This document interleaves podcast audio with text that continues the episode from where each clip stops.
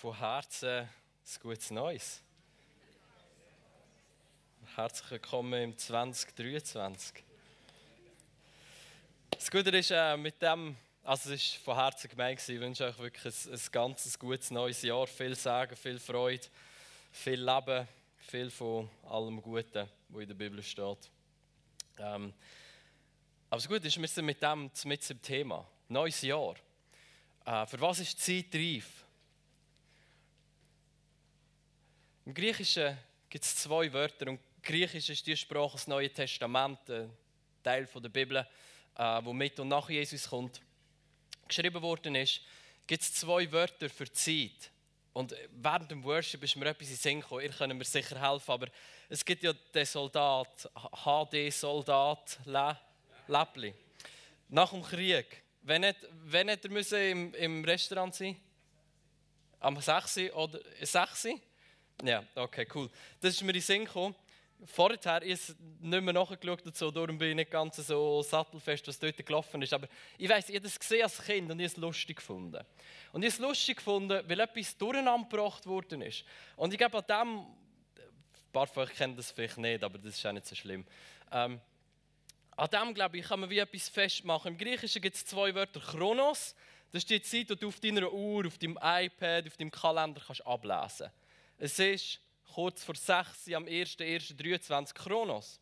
Und es gibt Kairos. Für was ist die Zeit reif? Was ist, was ist die Qualität der Zeit? Wo ist ein entscheidender Moment, den man nicht verpassen darf? Und ich glaube, der Soldat Läppli ist ein cooler Typ. Weil irgendwo Chronos und Kairos ist ein bisschen durcheinander gekommen. Nach dem Krieg ist die Zeit reif für etwas Spezielles. Und dann ist es egal, ob du um 6 oder um halb 7 im Restaurant triffst. Chronos 6, halb 7, Punkt 6, 5 vor 6. Das ist nicht, für was es zeitreif ist. Das ist relativ einfach. Was ist für Zeit auf deiner Uhr? Aber Kairos, das griechische Wort für Kairos ist, für was ist zeitreif? Was ist der Moment, wo, wo da ist, wo Gott geht und wir nicht verpassen sollten? Und ich habe es lustig gefunden, dass mir da in den Sinn gekommen ist, weil eben, dort, äh, im, im Deutschen haben wir kein Wort, wir haben einfach das gleiche Wort, Zeit ist Chronos und es ist Kairos. Ähm, aber ich glaube, in diesem HD-Soldat Läppli merkt man irgendwo, dass wir spüren schon, es gibt zwei Arten von Zeit. Das 5 Uhr am Abend ist und das Zeitreif ist für etwas Neues. Das Zeitreif ist für etwas, was Gott tun will. Gut, ähm, warum die Frage nach diesen zwei Arten von Zeit. Die Frage ist darum für mich wichtig, weil ich glaube, wir leben in einem Kairos-Moment. Wir leben in einem Moment, wo die Zeit reif ist für etwas. Wo die Qualität, nicht nur die Zeit fortschreitet und wir sind jetzt im Jahr 2023, sondern die Zeit ist reif für etwas. Es gibt einen Moment, der von Gott geschenkt ist, wo ich denke, wo wir nicht verpassen sollten. Ich lese euch ein Zitat vor und, und wir werden noch ein paar Mal auf das sprechen kommen, ähm, von dem Halik, Thomas Halik, ähm, oder wie man da immer ausspricht, das so ein paar Zeichen auf A und S, wo ich nicht so genau weiß, wie man das ausspricht. Das ist der Nachmittag des Christentums. Ich werde mich da nicht allzu heftig mit fremden Federn schmücken, darum sagen wir es gerade von Anfang an. Ähm, und er sagt, ich halte Krisen für eine Zeit der Gelegenheit, für eine reif gewordene Zeit, für ein Kairos. Jetzt äh, kann man sich überlegen, ja, stecken wir in der Krise? Und ich würde sagen, ja, ich glaube im Fall schon. Ich glaube, wir sind in einer Krise. Ich habe mir ein bisschen überlegt, so doch, ich glaube, wir sind in einer Krise. Er ist katholischer Theologe. Ich denke, katholische Kirche und die reformierte Kirche, so Staatskirchen, die stecken vermutlich ein bisschen tiefer in der Krise als wir. Jetzt nicht zum uns ausreden, bei uns läuft alles gut, aber ich denke, die, die merken noch mehr am Sonntagmorgen, wenn du dort hergehst, hast du in vielen Gemeinden, in vielen Kirchen, ist einfach nicht sehr viel los. Das Leben ist wie wahrscheinlich ein bisschen rausgegangen. Ich bin nicht oft in reformierten oder katholischen Kirche am Sonntagmorgen, aber das ist das, was ich gehört habe. aus der Distanz, aus den Medien. Warum denke ich, sind wir in einer Krise? Ich habe ein paar Punkte, wo ich glaube, an dem können wir wie auch festmachen, dass, wir, ja, dass, dass irgendwo eine Krise rum ist. Denke, wir merken, wir, wir Christen, wir Kirchen, wir, wir kommen immer mehr an den Rand der Gesellschaft, obwohl wir probieren, dass wir da nicht kommen. Und wenn du schaust, Freikirchen, wie wird berichtet in den Medien? In der Regel negativ. Also wenn ich Freikirche sehe in einer von diesen grossen Medien in der Schweiz, dann ist die Chance recht groß, dass ein negativer Artikel kommt. Ja, Fundamentalisten und die, die gegen dies und die, die gegen das sind. Das kann man sagen, interessiert uns nicht. Aber ich glaube, wir alle spüren den Wunsch, dass wir merken, ja, wir wären eigentlich schon gerne ein bisschen mehr im Mittelpunkt der Gesellschaft. Nicht nur eine negative Presse, vielleicht mal etwas Gutes, wird auch nicht nur negativ geschrieben, aber so der Tenor. Wir, wir haben Mühe, relevant zu sein. Wir, wir geben uns Mühe und wir reden darüber relevant, relevant, relevant. Und, und am Ende des Tages merken wir, so unglaublich relevant sind wir nicht. Also, nicht jetzt, ich glaube nicht, dass alles, was wir machen, schlecht ist, aber ich glaube, so Relevanz ist uns ein bisschen abhanden gekommen. So ein bisschen TikTok, Netflix, Instagram und so hat ein bisschen den Rang abgelaufen. Und ich glaube, da gilt es einfach mal festzuhalten, merken, okay, cool, wir, wir wären wirklich gerne relevant, wir wären gerne eine Stimme in der Gesellschaft, wo man darauf lässt, wo Leben fließt, wo, wo man ernst nimmt. Und wir merken, wir, ich glaube, wir sind es halt wie oft dann gleich nicht. Wir, sehnen uns nach Bekehrungen, nach Leuten, die Jesus kennenlernen. Und das passiert immer wieder, aber ich glaube, es passiert nicht so oft, wie wir es uns wünschen würden. Ich weiß nicht, wie viele hier innen sind, die im 2022 Jesus neu kennengelernt haben muss niemand die Hand aufheben, alles gut. Ähm, aber also zumindest ich wünsche mir mehr, dass Leute Jesus kennenlernen, weil ich glaube, er, er ist das Leben, er ist das Leben. Und wir merken, da, das passiert nicht in dem Maß, wie wir es uns wünschen. Und der wichtigste Punkt fast finde ich, Leute sind gleichgültig gegenüber dem Evangelium. Nicht, dass sie voll dagegen sind, aber auch nicht, dass sie voll dafür sind wir gehen mit der SLA alle zwei Wochen oder zweimal im Monat auf Outreach, bin nicht jedes Mal dabei, aber ich bin immer mal wieder auf der Straße und ich rede mit Leuten, bete für sie. Und oft ist es, hey wow, das, was du mir erzählst, ist so gut für dich, aber für mich ist es irgendwie nicht so das. Also mit anderen Worten, ich bin gleichgültig. Ich finde es nicht schlecht, ich finde es nicht gut. Es ist mir egal. Ich bin gleichgültig. Und der Halik sagt mir, der christliche Glaube stößt hierzulande nicht mehr auf einen kämpferischen Atheismus und auch nicht auf eine harte Verfolgung, die Gläubige erwecken und mobilisieren würde, sondern eher auf eine viel größere Gefahr, auf die Gleichgültigkeit. Und ich denke, das ist der Schmerz, wo vielleicht mehr, aber sicher einspüren. Manchmal wäre es ja einfacher, wenn einer in your face würde sagen, da wo du glaubst, das ist Mist. Wie, wie, wie kannst du so etwas glauben? Atheismus, es gibt gar keinen Gott, ich kann alle ruhig sein, Killen sind scheiße das wäre doch manchmal fast einfacher. Dann hättest du wenigstens eine Reaktion, wo du könntest, die Stellen, die vielleicht uns mobilisieren und sagen, zusammen stellen wir uns dieser Herausforderung. Aber dort, wo Gleichgültigkeit ist, so, das ist dann halt schwierig. Du merkst, die Leute sind nicht dagegen, sie sind nicht dafür, sie sind gleichgültig. Das ist die Erfahrung, ähm, die zumindest ich immer wieder gemacht habe. Und in dem Sinne zu realisieren, Erklärungen sind, sind schon hoch im Kurs. Ähm, Verschwörungstheorien, alle möglichen Erklärungen, 9-11, ich will gar kein Fass aufmachen da. Alles gut, ich muss mir eine Mail schicken mit Videos, wie das wirklich war. Alles in der Ordnung. Erklärungen sind schon hoch im Kurs. Aber mehr so neue, solche, die die Leute noch nicht gehört haben. Und das Evangelium ist halt wie so, die Leute haben es gehört, wir haben es probiert, also ich bin gleichgültig geworden gegenüber dem kann man sagen, viele Leute verstehen gar nicht, was das Evangelium ist. Das stimmt vermutlich. Aber trotzdem, es ist Gleichgültigkeit nicht gegenüber allen Erklärungen, aber zumindest gegenüber dem Evangelium, unserer Botschaft, die wir lieben, die unser Leben verändert hat, merken wir da, da gehst du ein bisschen ins wenn du vom Evangelium redest, weil Leute irgendwo gleichgültig geworden sind. Trifft sicher nicht auf alle zu, aber als Tendenz, denke ich, ist es so. Für was ist jetzt die Zeit reif? Ich glaube, die Zeit ist reif für Veränderung. Und Veränderung ist halt dann immer da, man denkt, ja, wieso, ja, wenn es irgendwie möglich ist, so dann lieber nicht. Wir lieben unsere Kirche so, wie sie ist. Wir lieben unseren Glauben so, wie er ist. Einfach ja nicht verändern, das ist alles gut. Wir, wir, wir sterben zusammen so, wie es heute ist. wir verändern nichts, wir fühlen uns wohl. Es ist auch so, wie ich bin. Also wenn ich nicht muss verändern muss, dann, lassen wir es lieber sein. Der Punkt ist, es geht nicht darum, wann wir uns verändern. Ich glaube, der Punkt ist, wir, wir, wir werden uns müssen verändern. Und ich werde ein bisschen darüber reden, warum. So, wenn wir darüber reden, für was ist die Zeit reif? Was ist der Kairos?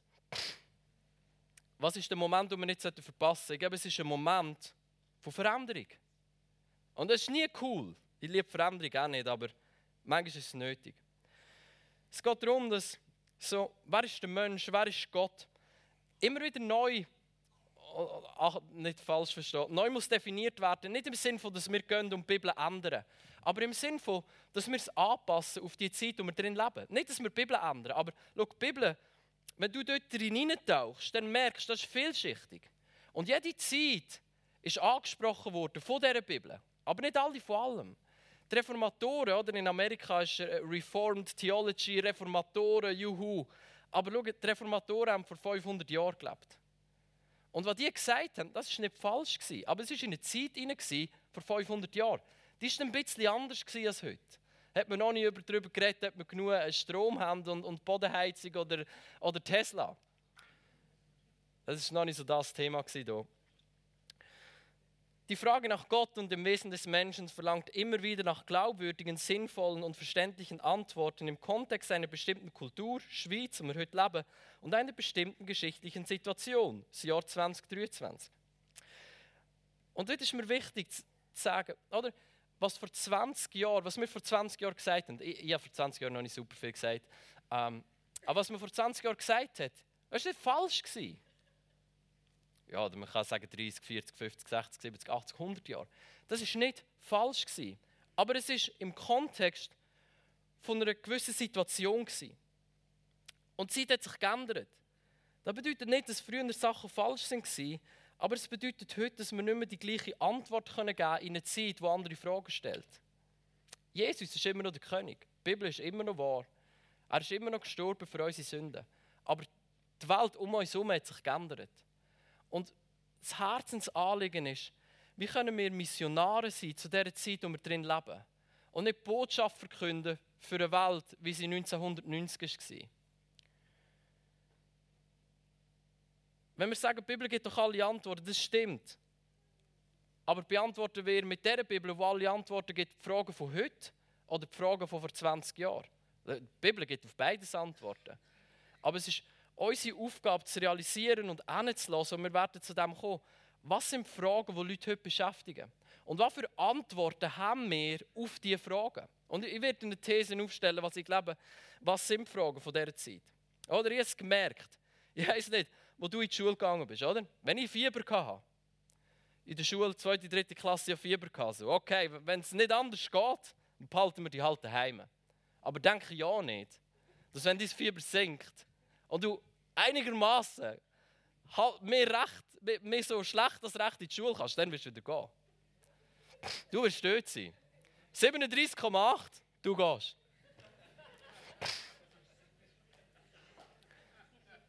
Elternabend, Winston, mein ältester Sohn. Was sagt die Lehrerin? Ja, weißt wenn euch das Kind krank ist, dann behaltet lieber einen Tag mehr daheim als zu wenig. Man kann das Kind einen Tag daheim behalten, wenn man nicht ganz sicher ist, ob es krank ist oder nicht. Ich so, äh, äh, äh. Was? Hat mir niemand gesagt. Als ich in der Schule war, das war noch anders. Das ist mir gegangen. Und es ist auch nicht darum gegangen, kann man andere anstecken oder nicht. Du gehst in die Schule zum Lehren, wir sind vielleicht auch froh, wenn du weg bist. Hat mir nicht so gesagt, aber... die Zeit hat sich geändert. Die Zeit ist reif für Veränderung. Die Welt um uns herum die, die fragt nicht danach, dürfen sie sich verändern oder nicht. Die macht es. Ich sage nicht, dass alle Veränderungen gut sind. Aber die Welt um uns herum verändert sich. Die ist nicht mehr wie vor 20, 30, 40, 50 Jahren. Leute sind unverbindlicher geworden. Und so oft hören wir, ja, unverbindlich. Oder ja, das ist neu und das ist schlecht. Aber Leute sind auch freier geworden. Und nur weil es neu ist, ist es nicht immer schlecht. Finde ich es cool, dass Leute unverbindlicher geworden sind? Nein. Finde ich es cool, dass Leute freier geworden sind? Ja. Freiheit ist übrigens ein relativ grosser Teil des Evangelium. Da, da, da liest ich dann ab und zu noch in der Bibel. Freiheit, das ist nicht schlecht. Verbindlichkeit ist auch nicht schlecht. Treue, das ist auch nicht schlecht. Alles gut. Aber unser Reflex ist immer, ist neu, das muss schlecht sein. Nicht alles, was neu ist, ist schlecht. Wir haben eine Gabe von der Geisterunterscheidung. Und es gibt einen Zeitgeist. Und der Zeitgeist ist für uns immer, ja, ja nichts mit dem Zeitgeist zu tun haben. Oder? Ja, ah, ja nicht. Hast du schon mal überlegt, dass der Zeitgeist nicht einfach nur 100% schlecht ist?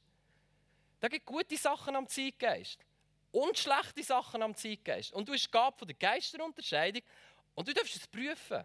Du musst es prüfen. Oder? Äh, äh, wer von euch wäre dafür, dass man Sklaverei wieder einführt? Gewisse von euch sagen, es ist gar nicht richtig abgeschafft worden. Ja, ich bin bei dir, Prostitution ist auch Sklaverei. Aber so Sklaverei im Sinne von Sklaven von Afrika auf Europa und dann machen die die Arbeit und die anderen nicht. Und wer von euch wäre dafür? Niemand. Wenn wir realisieren, die Zeit ist reif geworden, zu spät, aber es ist irgendwann reif geworden, dass Sklaverei abgeschafft worden ist. Nicht, weil in der Bibel steht, ja, muss unbedingt Sklaverei abschaffen. Das steht nämlich nie. Es steht, wenn du Sklav bist, dann dien deinem Herr und wenn du ein Herr bist, dann bist du nicht mit dem Sklav. Steht nicht, man muss es abschaffen.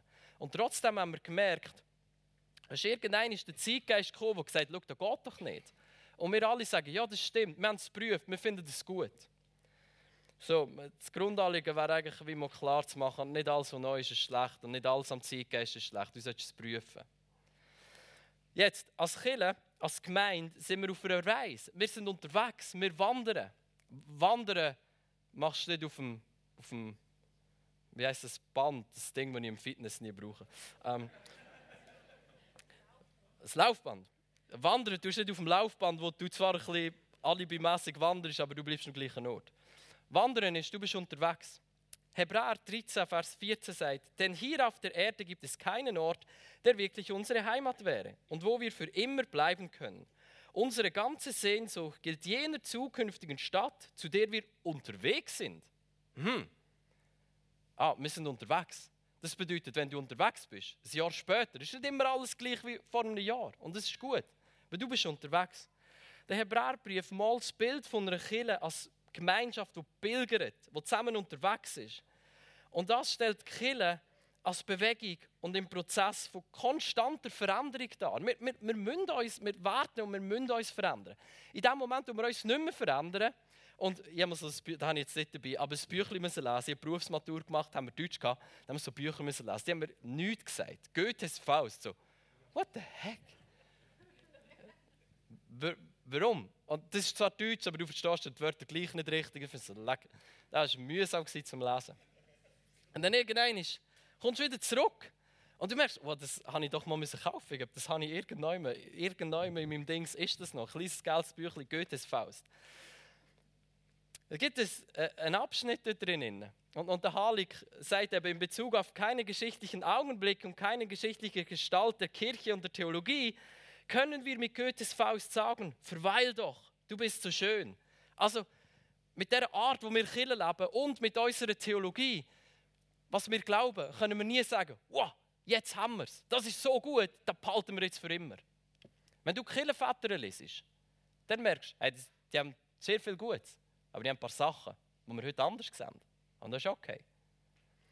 So, was sagt denn der Goethes Faust? Der sagt, werde ich zum Augenblick sagen, verweil doch, du bist so schön.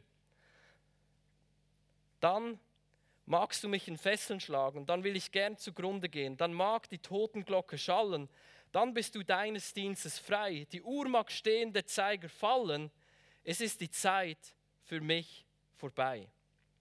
Ich denke, in dem Moment wo wir einstimmen und sagen, verweil doch, du bist so schön. Jetzt haben wir es gefunden. Wow, so wie wir jetzt killen leben, das ist so, wie wir es immer machen wollen. Das ist der Moment, wo wir quasi tot sind.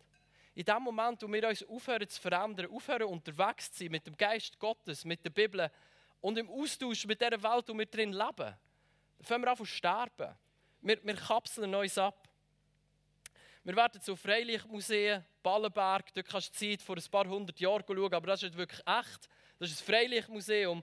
Und ich glaube, wir als Kinder haben manchmal die Tendenz, Freilichtmuseen zu bauen.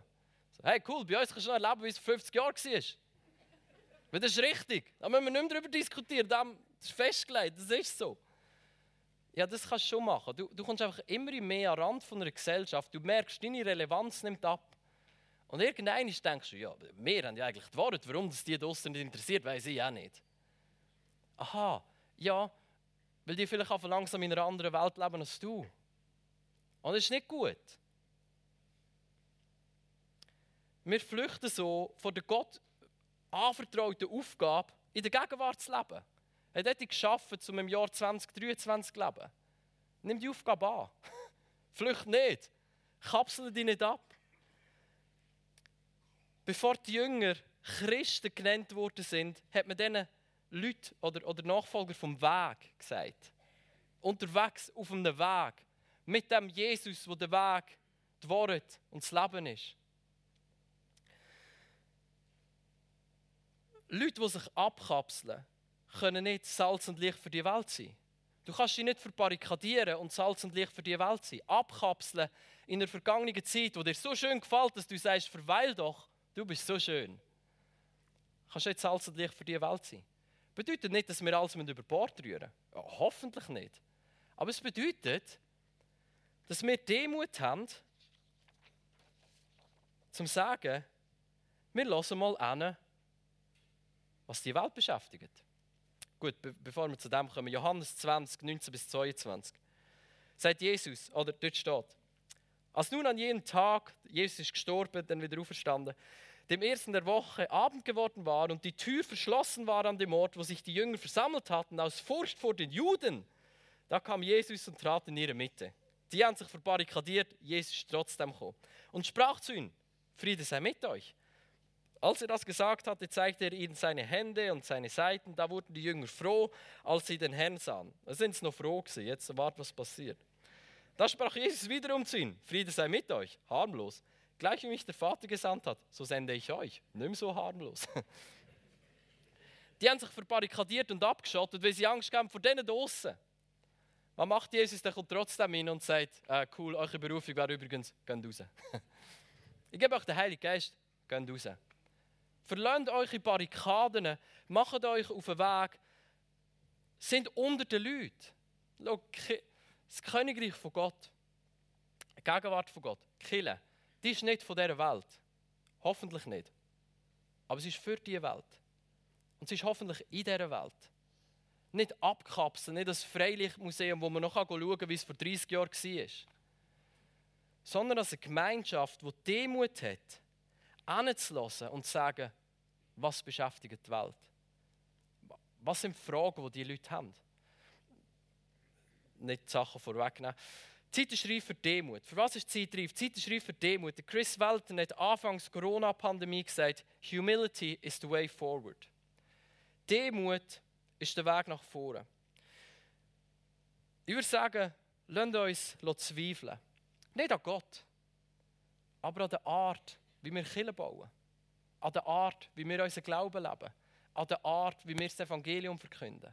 Ich glaube, das ist gut, wenn wir es immer wieder anzweifeln. Gott ist gut, den, den müssen wir nicht anzweifeln und trotzdem merken wir manchmal auch Zweifel an Gott. Aber uns selber, unsere Art, wie wir Sachen machen, immer wieder anzweifeln und sagen, ist das etwas, was zu dieser Welt redet? Jesus ist nicht nur die Wahrheit, er ist auch der Weg. Er ist unterwegs. Es ist nicht alles in Stein gemeißelt. Und wir müssen nicht alles besser wissen. Ich glaube, die Welt, wenn ich sage Demut, mit hören, was beschäftigt die Welt draussen, dann die Welt wartet nicht auf deine guten Erklärungen. Ich, ich glaube wirklich nicht. Ich habe ein paar Mal probiert. Ich habe das Gefühl, das sind jetzt. Äh, das, ich weiß nicht, ob der Heilige Geist war oder ich, aber das war eine gute Erklärung zu jemandem auf der Straße. Und ich habe gemerkt, es ist wie so, okay, cool. Äh, das hat nicht so beeindruckt. Und dann habe ich gemerkt, okay, wow, ich glaube, meine guten Erklärungen, das ist echt nicht das, was beeindruckt. Und ich glaube, das ist, das ist so. Demut zu haben, demütig zu sein, nicht alles besser wissen, ist der Weg vorwärts. Demut zu haben, hinzulassen, wird uns vermutlich schwer fallen. Aber ich glaube, es ist wichtig.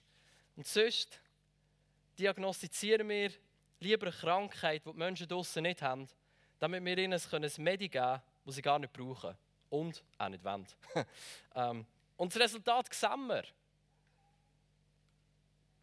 Als ich vorhin gefragt habe, wie viele Leute sind im Jahr 2022 neu zum Glauben gekommen, hier bei uns. Ja, ich glaube, der Punkt ist, das sind, sind Leute zum Glauben gekommen, das feiere Aber nicht in dem Maß, wie wir es wünschen. Jetzt denken wir, ja, aber du, äh, im Neuen Testament, die haben gewusst und, und das zack, zack, so war es. Und da hat man nicht mit der Welt geredet, einfach hopp, die und friss oder stirb. Ja, ich weiß nicht. Wenn du die Biografie von Paulus schaust, der Paulus hat sich bekehrt, dramatische Bekehrung, war in Jerusalem, dann haben sie ihn wieder heimgeschickt, hat wahrscheinlich ein bisschen zu viel Aufruhr gemacht. Äh, cool, gang wieder mal auf die Tarsus, das ist gut für dich. Und wenn du seine Biografie schaust, dann ist der Paulus sieben bis zehn Jahre zu Tarsus gewesen, hat Zelt gemacht. Und wenn du die Antike kennst, dann der hat nicht abkapselt gelebt, das ist gar nicht können. Der hat unter den Leuten gelebt. Er ist zurückgegangen zu seiner Familie. Und Tarsus ist so die zweitgrößte Metropole der Philosophie gewesen. Der, war unter den Leuten, der hat realisiert, was beschäftigt die Leute. Der war im Austausch, der hat sich nicht abkapselt. Und als er die Briefe geschrieben hat, die wir heute noch von ihm lesen, dann war es, weil er gecheckt hat, was beschäftigt die Welt, was beschäftigt die Leute, nicht in das hineinschreiben. Der hat nicht über den Köpfen der Leute weggeschrieben und denkt, friss oder stirb, entweder Gott offenbart es oder whatever. Ich glaube, der gewusst, von was er geredet hat. Der gewusst, was beschäftigt die Leute, was sind ihre Fragen. Und wie, wie bringen wir Antworten in das hinein? Du hast dich gar nicht verbarrikadieren in der Antike. Weil wenn du nicht unglaublich reich bist und der Paulus ist es nicht, dann hast du unter den Leuten gelebt. Wir können uns verbarrikadieren. Wir haben alle unsere Wohnung und unser Haus und unser Gärtchen und cool, kommen wir ja nicht zu nahe, ich will gerne meine Ruhe haben. Ich würde gerne lieber nicht mit der Welt reden, ich will lieber nicht beschmutzt werden. Denke, du kannst dich super verbarrikadieren und abschotten in der heutigen Welt. Funktioniert wunderbar. Der Punkt ist einfach, du wirst auch nicht Antworten haben auf Fragen, die die Leute beschäftigen, weil du gar nicht realisierst, was beschäftigt die Leute? Was beschäftigt deinen Nachbar? Was beschäftigt deinen Arbeitskollegen? Was beschäftigt dein Dorf, deine Stadt, dein Land? Was beschäftigt? Und dann sich Mühe zu machen und zu sagen, okay, cool, und was für Antworten hat Gott auf da? Was für Antworten hat das Evangelium auf da, wo die Leute Nicht da, wo ich denke, was sie beschäftigen sollten, da, wo sie wirklich beschäftigen. Das Evangelium kann zu jeder Zeit reden. Aber man muss sich Mühe machen, Menschen zu verstehen von der Zeit und das Evangelium richtig zu verstehen. Ich glaube, das ist beides super wichtig. Das Evangelium machen wir uns Mühe zu verstehen. Wobei manchmal merke ich bei mir selber, ob ich es wirklich gecheckt habe, bin ich mir noch nicht ganz sicher. Aber, also der Grundzug schon, aber ich glaube, es gibt so eine Teufel, wo, wo man noch mehr checken kann. Aber die Leute verstehen von der Zeit, in der ich lebe, hm, merke ich, wow, ich, ich glaube, das ist echt eine Aufgabe, die wir uns annehmen sollten. Ich glaube, das ist eine Aufgabe, die zeitreif ist, demütig genug zu sein, sagen, ich höre, was dich beschäftigt. Ich, ich gebe dir nicht vor, was dich beschäftigen sollte. Ich höre, was beschäftigt dich. Ich mische mich unter die Leute. Ich baue Barrikaden ab. Ich lasse mich rausschicken, um in dieser Welt zu leben. Nicht von dieser Welt zu sein, aber in dieser Welt zu leben. Und zu realisieren, wow, was beschäftigt die? Und was für Antworten könnte das Evangelium auf das haben? Gut, wir müssen vorwärts machen. Ähm, ein anderes Buch, das ich gelesen habe, dieses ist «Gott braucht dich nicht». Der Titel ist jetzt nicht so ermutigend. Ähm, man hätte ja manchmal lieber ein Wort uns brauchen. Aber ohne zu tief in all das hineinzugehen, aber wir haben die besten Antworten von jeder Generation, die vor uns gelebt hat. Die Wissenschaft und all das, das kann Zeug beantworten, die vor 200 Jahren noch keinen Plan hatten.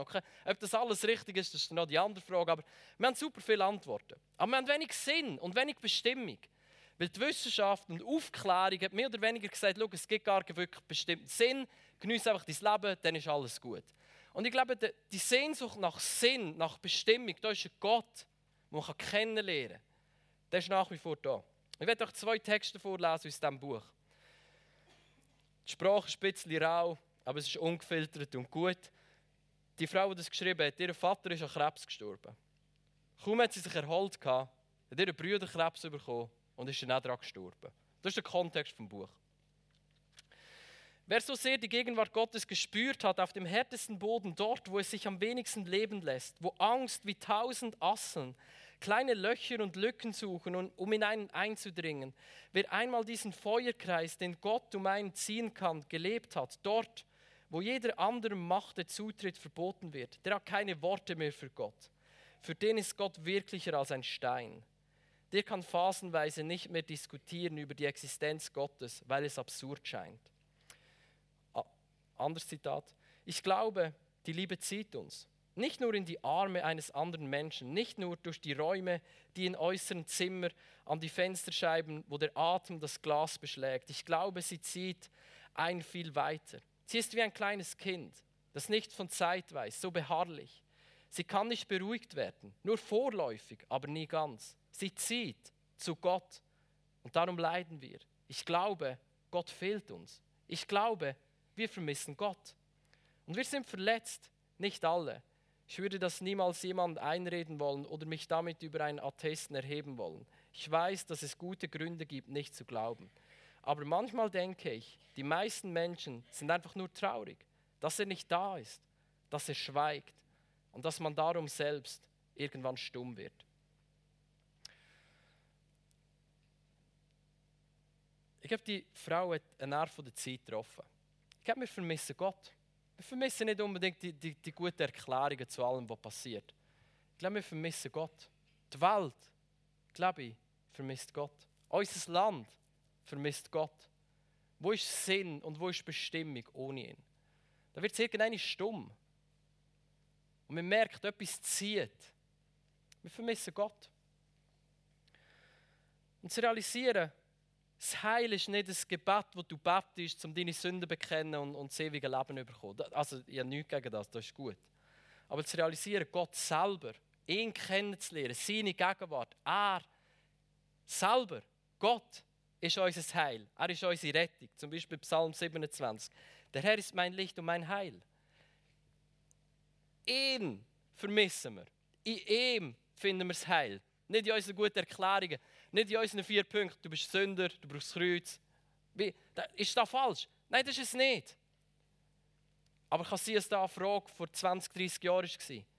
Und heute das Bedürfnis mehr ist, oh, wir vermissen Gott. Ich, ich spüre Leere. Wir, wir vermissen, ich glaube, Gott fehlt uns. Ich glaube, wir vermissen Gott. Jetzt der letzte Punkt. Bleibe kurz dabei, ich weiss. Aber wir sind gleich fertig. Ähm, Emil Brunner, ein Schweizer Theologe. Und wenn ihr Fragen habt, dann kommt auf mich zu und fragen, alles gut. Ähm, ich, ich glaube, das wirft Fragen auf, weil der Kairos wirft immer Fragen auf. Für was ist die Zeit reif? Das bedeutet Veränderung. Veränderung ist unangenehm, Veränderung gibt Fragen. Niemand von uns hat Weisheit mit den Löffel gefressen. Ähm, wir brauchen einander. Ich, ich brauche euch. Ich, ich, wünsche mir Feedback von euch. Was, was denkt ihr zu dem, was ich sage? Ähm, vielleicht nicht gerade heute oben. Lass uns zuerst mal setzen. Gut. Emil Brunner, Schweizer Theologe aus Zürich, ähm, hat das Konzept gehabt, das Buch geschrieben und, und so. Und das heißt Wahrheit als Begegnung. Jetzt äh, muss ganz kurz sagen, was sind die anderen Optionen? Okay, du kannst Wahrheit objektiv anschauen. Jesus, der hat es wirklich gegeben, der ist auch wirklich am Kreuz gestorben und das ist die Wahrheit. Und dann gibt es andere, das ist das eine Extrem, das ist das andere Extrem. Ob es auch wirklich gegeben hat, ob der wirklich gestorben ist, ist nicht so wichtig. Hauptsache, wenn du über ihn redest, dann wird dein Herz warm. Das ist doch da, was zählt. Du bist super objektiv, super subjektiv. Und merkst irgendwie, okay, cool, dass er vor 2000 Jahren gestorben ist, da glaube ich. Aber da, da, kann, also da kann wie nicht alles sein. Und Subjektivität von, ob der gestorben ist oder nicht, ist eigentlich egal. Und ob er auferstanden ist, ist auch egal. Hauptsache dein Herz wird warm, wenn du über ihn redest. Dann merken wir, ja, ich finde es gut, wenn mein Herz warm wird. Das habe ich lieber, als wenn es kalt ist. Aber das kann wie nicht alles sein. Und dann sagt er halt wie, mega objektiv und mega subjektiv, das ist eigentlich nicht so der Punkt. Der Punkt ist Wahrheit als Begegnung. Du musst dem Jesus begegnen. Und dann wirst du wahrscheinlich realisieren, der hat gelebt und der ist auferstanden. Und der macht auch dein Herz warm. Aber beide Sachen nützen dir nichts, wenn du ihm nicht begegnest. Wahrheit als Begegnung. Und ich denke, da rettet ich unsere Zeit, das ist schon ein paar Jahrzehnte später, aber das ist nicht so gefühlt worden wie der Karl Barth, das ist eine andere Story. Aber ich glaube, der hat vielleicht etwas geredet, das in unsere Zeit passen könnte. Wir vermissen Gott und wir merken, du, du kannst, das soll nicht beliebig sein. Wir, ich finde es wichtig, dass wir, also ich glaube auch nicht, dass jemand das da gross anzweifelt, aber ich glaube daran, Jesus hat gelebt und er ist auch wirklich auferstanden. Der hat es gegeben, das ist nicht Hauptsache, es fühlt sich gut an, wenn wir darüber reden. Das sind Fakten. Glaube ich daran. Und ich glaube, es macht dein Herz warm, wenn du darüber redest. Aber noch viel mehr geht es darum, wenn wir die Wahrheit erleben wollen, dann müssen wir ihr begegnen. Wahrheit als Begegnung. Das schützt uns vor Fundamentalismus. Das hast du vielleicht auch schon in der, in der Zeitung gelesen im Kontext von Freikirchen. Fundamentalismus sagt, ja, wir wissen jetzt, wie es ist und jetzt haben wir einfach daran fest, egal was da kommt. das ist nicht immer die beste Option. Und dann gibt es Liberalismus. Das ist wie, ah, das, jeder kann ein bisschen machen, was er will. Wir treffen uns da. Ob es Jesus wirklich geht, ist nicht so tragisch. Ähm, wir, Hauptsache, wir haben es gut, wenn wir zusammen sind und jeder kann glauben, was er will. Dann merken wir irgendwie, ah, Mann, das ist beides irgendwie mh, hm, schwierig. Beide Seiten nicht so das. Aber wenn wir realisieren, es geht nicht um die guten Erklärungen. Es geht nicht um Beliebigkeit. Ja, soll doch jeder glauben, was er will. Es geht doch darum, dass wir Gott vermissen. Es geht doch darum, dass wir ihm begegnen. Und wenn wir Worte verkünden, und, und das werden wir machen und das müssen wir machen, dann geht es trotzdem immer darum, um eine Begegnung. Wahrheit als Begegnung. Erklärung ohne Begegnung ist zu wenig. Und mit dem meine ich Erklärung ohne Begegnung. Von meint klar, Erklärung ohne dass Menschen Gott begegnen. Aber auch Erklärung ohne dass Menschen Menschen begegnen. Hoffentlich hast du eine Begegnung mit dieser Welt in diesem Jahr. Hoffentlich lernst du Leute kennen, begegnest ihnen, verstehst sie, fühlst mit ihnen mit, bist mit ihnen im Schmerz, bist mit ihnen im Freude. Du begegnest Leute von dieser Welt. Und in dem Innen gibst Gott Raum, dass durch dich durch, wenn du der Tempel vom Heiligen Geist bist, er diesen Leuten begegnen kann. Die warten vermutlich nicht auf deine guten Erklärungen. Ich glaube, sie warten auf die Gegenwart von Gott, ihm zu begegnen. Gott die wir vermissen. Zum begegnen müssen wir den Menschen außerhalb von der zum den Menschen begegnen müssen wir die Menschen außerhalb dieser Kirche ernst nehmen. Und ich glaube, das ist eine Aufgabe, die wir nicht so gut gemacht haben. Wir haben mir gesagt, Schau, das ist die Krankheit, die du hast, das ist das Medi, das wir dir geben, nimm es. Aber vielleicht haben wir ein bisschen falsche Diagnose gemacht und ein bisschen das falsche Medi gegeben. Sich Mühe zu machen, demütig zu sein und hinzulassen. begegnen. Herausfinden, okay, was beschäftigt. Das geht nicht, ohne dass wir die Menschen ernst nehmen. Und ernst nehmen bedeutet zu lieben. Die Welt zu lieben, ja, wenn du die Leute der Welt liebst. Das System hoffentlich nicht, aber die Leute aus dieser Welt liebst du hoffentlich genug, dass du sie ernst nehmen kannst. Auf ihre Fragen einlassen, ihre Sprache reden, damit sie verstanden sind, damit wir sie verstehen können und in dem Innen, Innen eine Begegnung mit Gott geben können. Vielleicht mit ein paar guten Erklärungen. Das Erklärungen sind nicht immer schlecht. Aber das Wichtige sind nicht die guten Erklärungen. Das Wichtige ist Wahrheit als Begegnung. Jesus zu begegnen. Leute zu erklären, warum ihr Vater gestorben ist, warum ihr Sohn gestorben ist. Das ist wie ein bisschen zu billig. Aber Gott erlebbar zu machen im Schmerz innen, ich glaube, das ist da, wo die Welt vermisst. So, Kairos, für was ist die Zeit reif? Die Zeit ist reif für Demut. Die Zeit ist reif, zum Männer hören, was beschäftigt die Leute. Tötet sie, das ernst nehmen und zu realisieren. Wahrheit als Begegnung. Gott wird den Leuten begegnen. Leute vermissen nicht deine gute Erklärung, sie vermissen Gott. Aber zum Gott zugänglich machen, ist es wichtig, dass wir sie ernst nehmen, bei ihnen sind, mit ihnen mitleiden, mit ihnen mitfühlen uns nicht abkapseln von dieser Welt, sondern in dieser Welt innen sind. Ich feiere es, wenn du ein Leben hast neben dieser Gemeinde. Ich feiere es. Wie sonst, wenn wir den Leuten Jesus bringen, wenn das alles ist, was wir haben? Wie? Wenn du nicht in dieser Welt lebst, wenn, also, ich brauche Jesus, also, bet für mich, aber mir muss das Evangelium ich habe Jesus in meinem Leben. Das ist das, was ich sagen und, und du wahrscheinlich auch. Den Mut haben, unsere Barrikaden wegzunehmen, wie Jesus gesagt hat. Geht, wie der Vater mir gesendet hat, so sende ich euch. In die Welt hinein. Den Mut haben, deine Finger dreckig zu machen. Nicht alle Antworten zu haben, aber Gott in das hineinzubringen. Ich bin das Brot, ich bin das lebendige Brot, das aus dem Himmel abgekommen ist, hat Jesus gesagt. Wenn jemand von diesem Brot isst, so wird er in Ewigkeit leben. Das Brot aber, das ich geben werde, ist mein Fleisch, das ich geben werde für das Leben der Welt. Nicht für bessere Gottesdienste, für das Leben der Welt. Nehmen wir die Herausforderung an, von einem Moment, von einer Zeit, die reif geworden ist, uns wieder unter die Leute zu mischen in die Welt hineinzugehen, unsere Finger dreckig zu machen und zu sagen, wir kapseln uns nicht ab. Das ist manchmal einfacher, aber Wir gehen zurück in die Welt hinein. Die Zeit ist reif, zum Demut zu haben, zum Zulassen, zum Gott bringen, Begegnung mit ihm. So, Jesus, wir danken dir, dass du die Wahrheit bist, dass du Leute begegnen willst, dass du immer da bist und wir uns danach sehnen. Hilf du uns, Demut an den Tag zu legen, die Welt ernst zu nehmen. Gib du uns Gabe von der Geisterunterscheidung. Für was ist die Zeit reif? Was am Zeitgeist ist gut und was nicht? Dass wir das prüfen können. Dass wir nicht ein Freilichtmuseum werden, wo, wo eine Welt abbildet, wie sie vor 50 Jahren, 100 Jahren war. Sondern dass wir in dieser Welt leben können. Die den Menschen können begeg begegnbar machen Wir lebendige, wandelnde Tempel können sein, die die Gegenwart von Gott austragen in die Welt hinein. Wo wir den Menschen begegnen können und Menschen dir können begegnen Hilf du uns, Jesus. Wir brauchen dich. Du bist der Weg, du bist das Wort, du bist das Leben. Und ich denke, wir machen es so. Wir nehmen uns